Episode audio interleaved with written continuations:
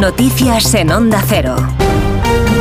Son las 11 de la mañana, 10 de la mañana en las Islas Canarias. Hay noticias con María Hernández. Buenos días, María. Buenos días. Alsina José Luis Ábalos en más de uno esta mañana. Dice que no tiene manta de la que tirar, aunque todos podamos hacer de malos. No ha hablado con Sánchez y sí con Santos Cerdán, que cree, cumple órdenes y actúa por encargo. Cerdán no actúa de motu propio.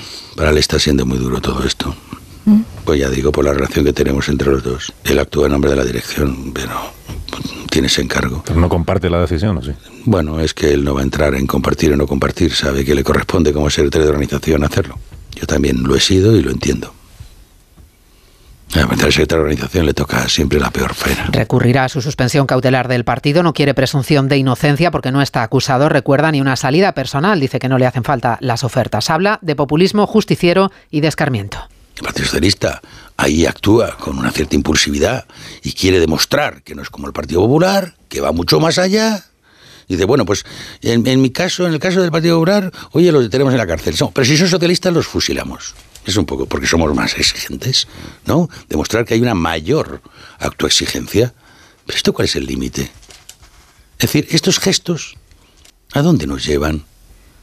Porque es un populismo justiciero, pero eso no es justicia. La vertiente judicial del caso pasa por la Audiencia Nacional y ha terminado la declaración judicial del empresario Juan Carlos Cueto, considerado el cerebro y el titular real de la empresa a la que se adjudicaron los contratos sanitarios. Acaba de terminar, acaba de abandonar la audiencia en libertad y con la prohibición de salir del país. Audiencia de Vallamazares. No pagó comisiones, todo fue legal y él no quiso aprovecharse sino ayudar en un contexto de pandemia. Según fuentes presentes, el empresario Juan Carlos Cueto solo ha respondido a preguntas de su abogado para para defender la limpieza de los contratos y que las auditorías han verificado que los precios fueron acordes al mercado. Fueron, dice, operaciones muy costosas con muchos viajes a China.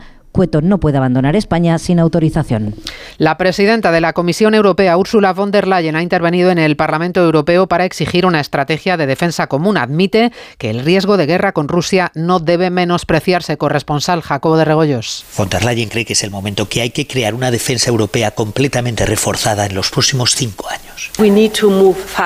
Necesitamos movernos rápido. La amenaza de guerra puede no ser inminente, pero no es imposible y los riesgos de guerra no deben ser exagerados, pero tenemos que prepararnos para ella. La Comisión Europea presentará la semana que viene una estrategia industrial de defensa europea que estimule la producción de armamento utilizando un modelo de compras conjuntas, utilizando el presupuesto comunitario como garantía para préstamos. Von der Leyen ha propuesto abrir una oficina europea de defensa en Kiev, la capital de Ucrania. A las 11 y 3, las 10 y 3 en Canarias, información.